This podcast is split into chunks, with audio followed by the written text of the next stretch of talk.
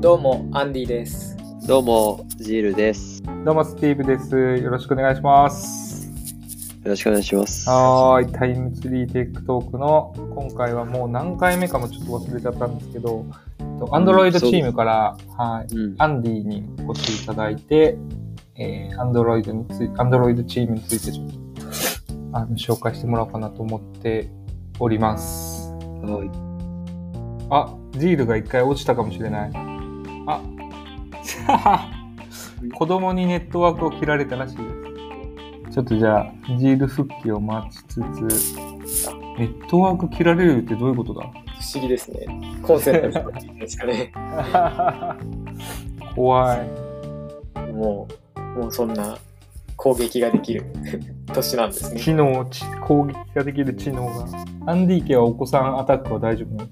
うちは大丈夫ですね。手の届かないところに置いてます。これで大丈夫かな？大丈夫ですかはい。まあ多分さっきの録音は大丈夫だと思うので、あ、はい、わかりました。僕の、僕がいなくなってることは特に気にしなくてよかったですか？多分ね、繋がるはず。大丈夫なはず。あ、そうですか。はい。びっくりした。ちなみにネットワークが切れるほどのアタックってな何が電源抜かれたんです電源ですね。全部の電源いかれました。か マジネッでトワークの。ルーターから全部の電源を積んで抜かれました。ちょっと、ジール系、それ、脆弱性高いんじゃない？脆弱、脆弱なんですよ。下にあるんで、コンセントが。セキュリティレベルが。やばいやばい。低ですね。良くないですね。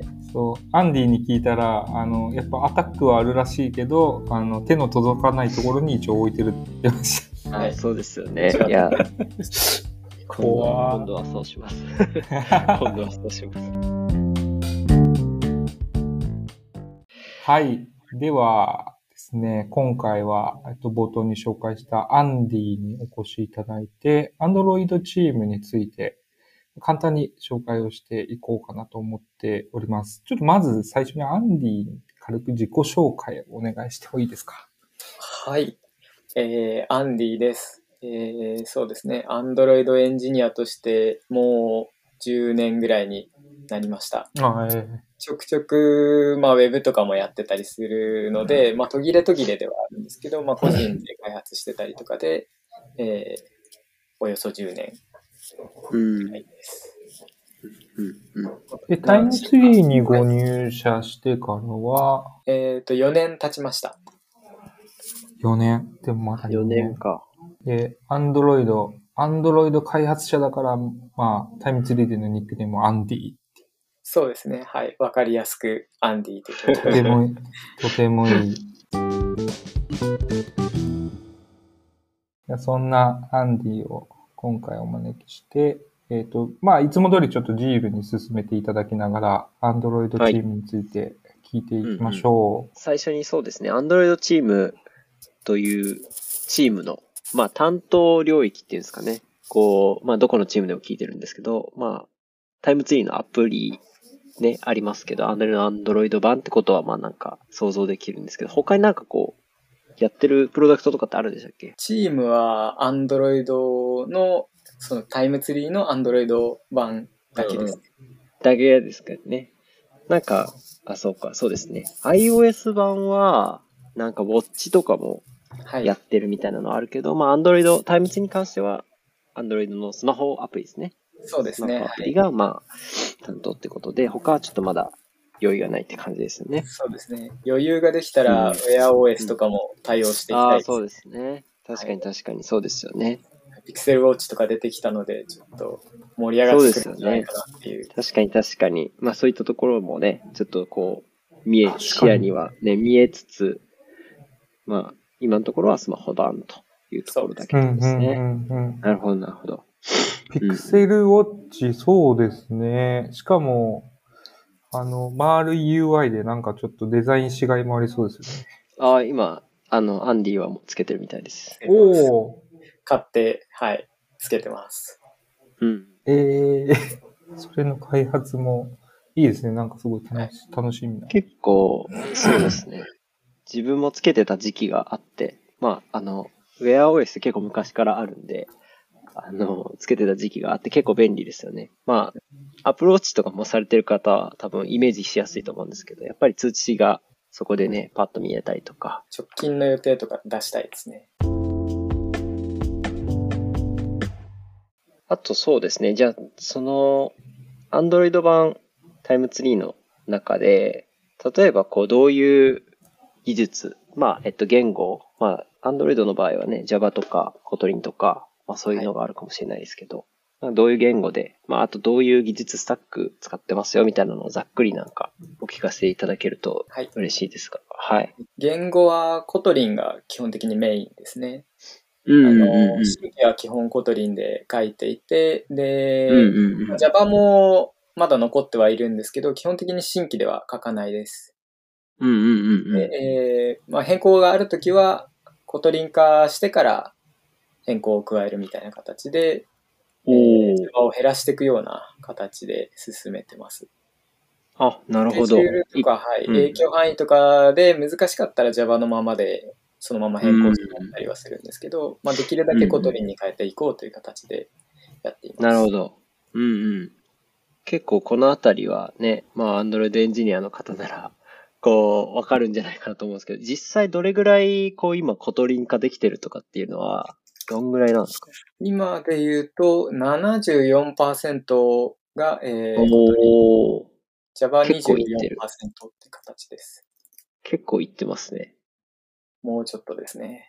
なるほど、なるほど。結構こう、この辺の昔の言語から今の新しいモダン言語に切り替えるみたいなのって、なんかこう手入れやすいところは早く切り替わって、手入れない機能は後になるみたいな結構聞きますけど、結構そんな感じですか、はい、もうそんな感じですね。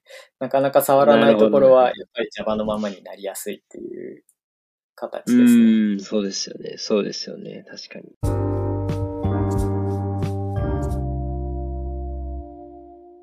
あとなんかこう言語、えっ、ー、と、まあ、アンドロイドの周りいろいろライブラリとかもあると思うんですけど、なんかこういうライブラリでやってますよみたいなのってざっくりありますか？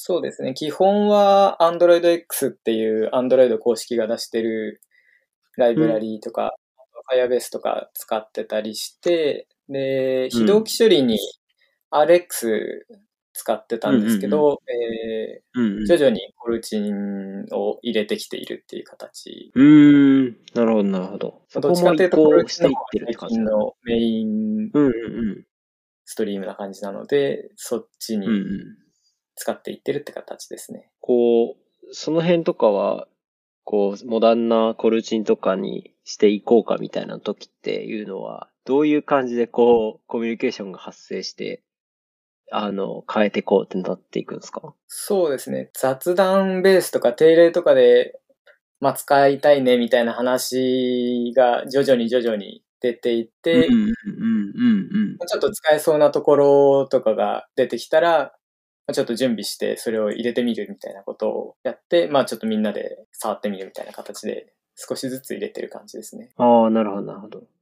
それはなんかこう誰かが、こう、それの担当になるとかじゃなく、なんとなくこう、自己発生的にというか、こうやってみようかなってやる人が結構いるって感じなんですか？まあ、やっぱりそういう新しいものに感度が高い人が、やりたいな、やりたいなっていうところ、気持ちを乗らせていって、ちょっとタイミング見つけたから入れましたみたいな、入れてみましたみたいな。なるほどですね。いいですね。なんかこう結構、どんどんやっていこうっていう感じの姿勢って感じですよね。そうですね、はい。そうですね。他になんか、ライブラリーとか、まあ、うん、そういったところってなんか他にありますかね？データベースのライブラリーを、えー、まあ昔からあるアプリなので、GreenDAO っていうライブラリを使ってるんですけど、まあそれが結構古いライブラリーなので、うん、えー、新しい Android 公式の Room っていうやつに置き換えていってる。これは完全に、はい、移行するのはいきなりは難しいので、まあ、新しいテーブルから徐々にルームを使っていくっていう形で移行してます。すごいですね。なんか、どんどんやっぱこの辺のライブラリもね、変わっていきますもんね。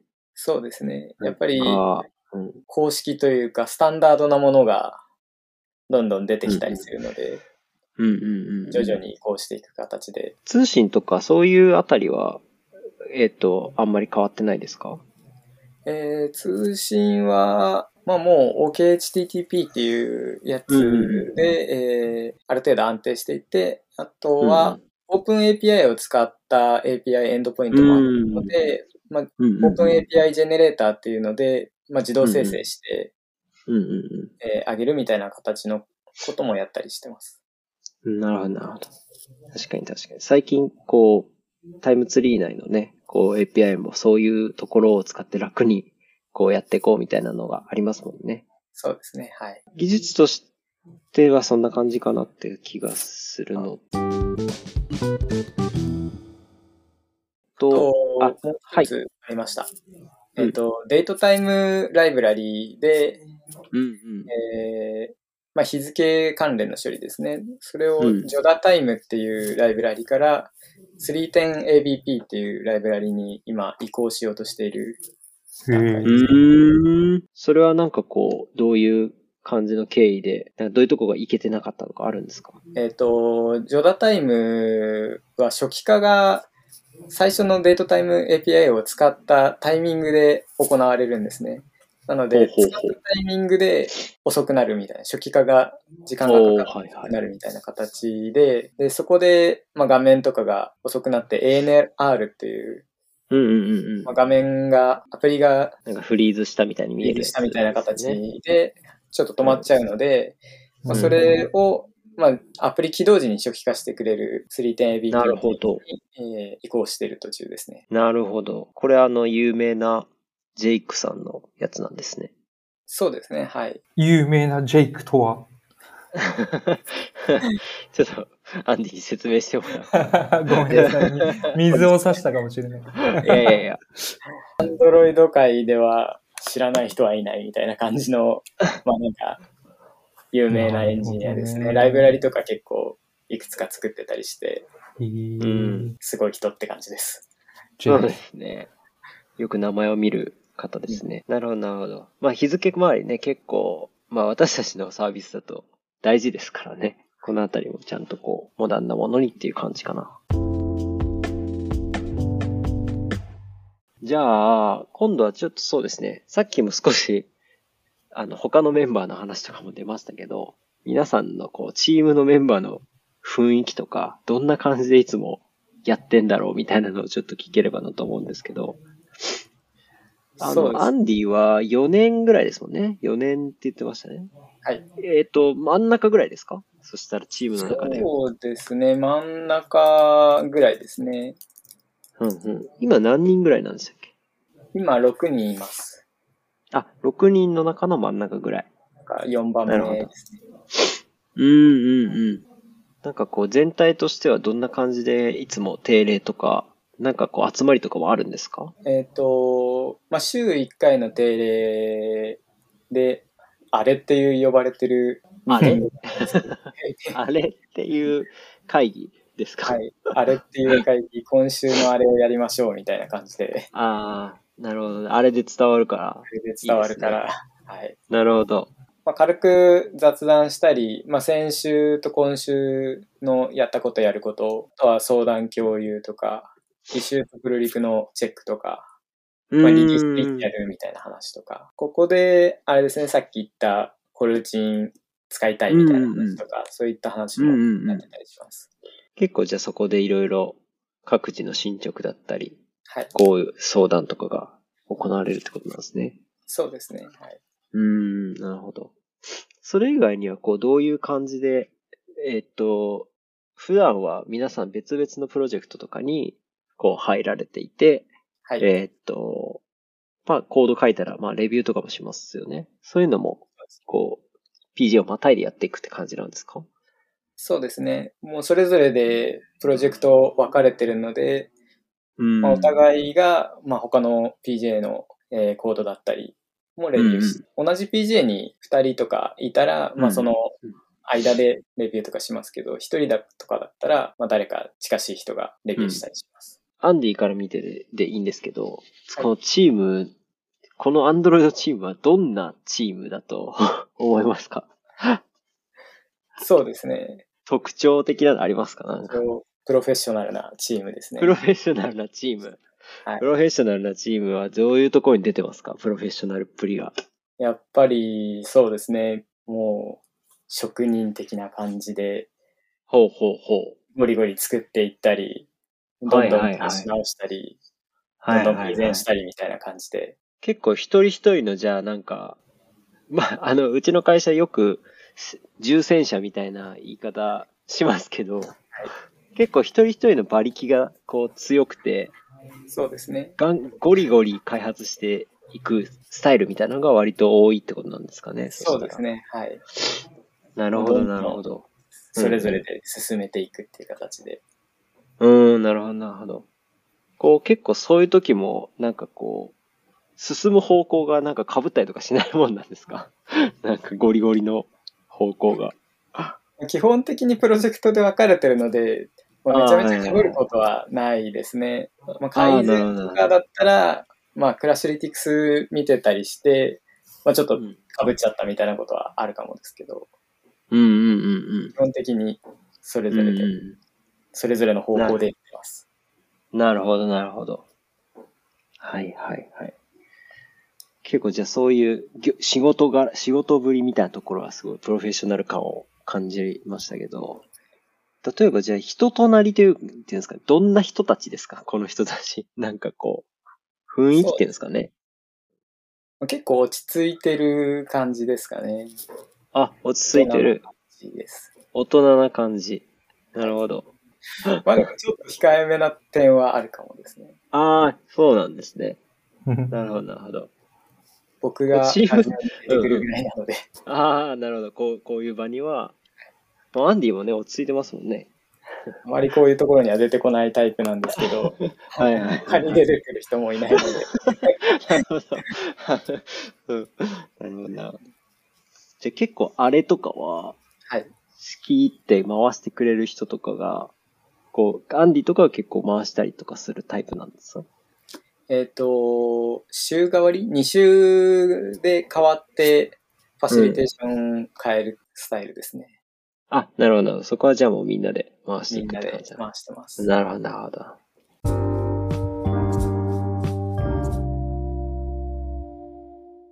あとそうだな。ちょっとさっき、えっ、と、まあ、ライブラリとかね、使ってる技術スタックみたいな話とも少し被りますけど、なんかこう採用してるアーキテクチャであるとか、まあ、それを今後どうしていこうかみたいな話とかがもしあれば、ちょっとお聞きしたいですけど、そういうのって何かありますか？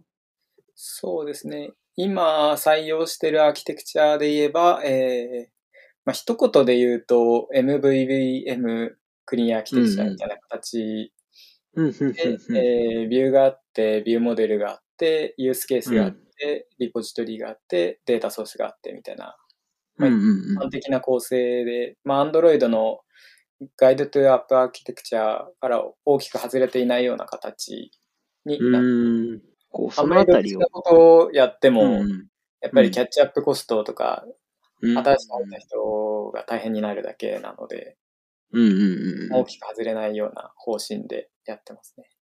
なるほど、なるほど。このあたりは結構以前からこう採用して日が経ってるものなものなんです？そうですね、もう僕が入社する前から大体こんな感じですね。なるほど、なるほど。じゃあもう結構全体がそういう感じにはちゃんとできてるって感じなのかな。そうですね。で、まあ今のところそこにちゃんとあの合わせながら、まああとは流れもはい。あの見つつ決めていくっていう感じってことなんですね。そうですね。はい。あとそうですね。そしたら、Android チームの技術的課題、抱えてる課題みたいなものが、どういうところなのかみたいなのをざっくり、まあ、お聞きしてできたらなと思うんですけど、今なんか例えばね、 Kotlin化がまだあと何十パーかあるよとかありましたけど、そうですね。なんか他にもいろいろとこう、どどういった課題がありますか ?Android チームの中では。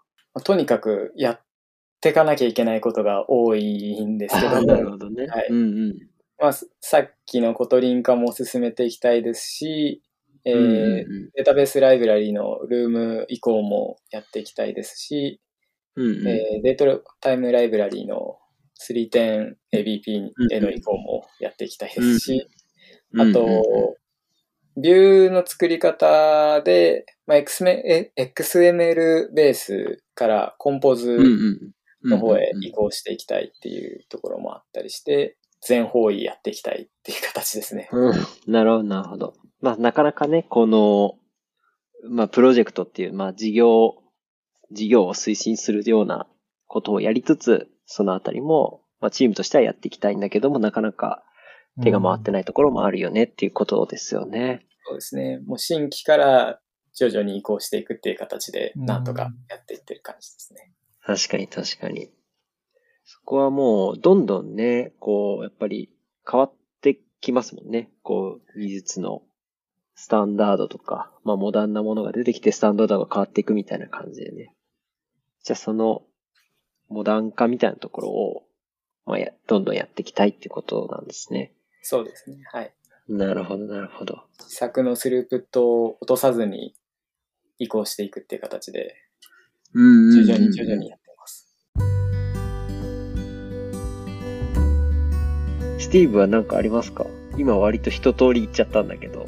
いや、なんか今みたいなアンディのコメントにこう職人感出てるなと思ってて、ふんふん。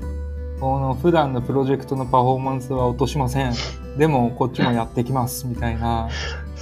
堂々と言い切る、言い切る感じ、アンドロイドっぽいなみたいな。確かに確かに。本当にでも、言った通りなんか黙々と進んでい実現していってるっていうイメージがあって、うんうん。なんだろうな。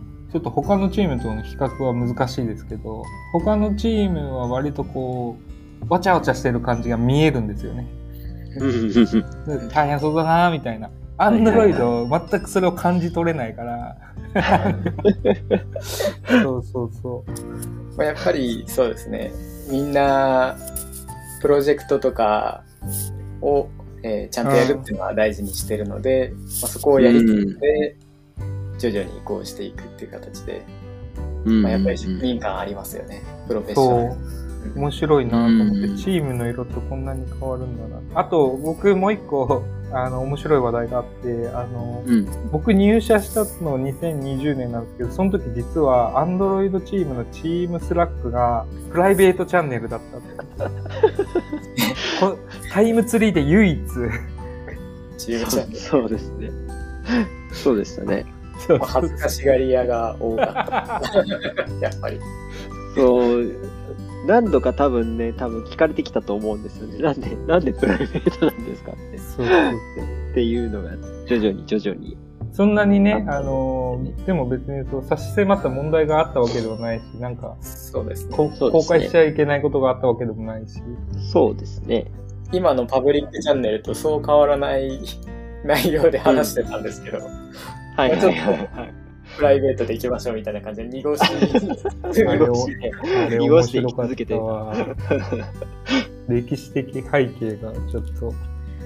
ずっと開国要求あったんですけど、すごい、まだね。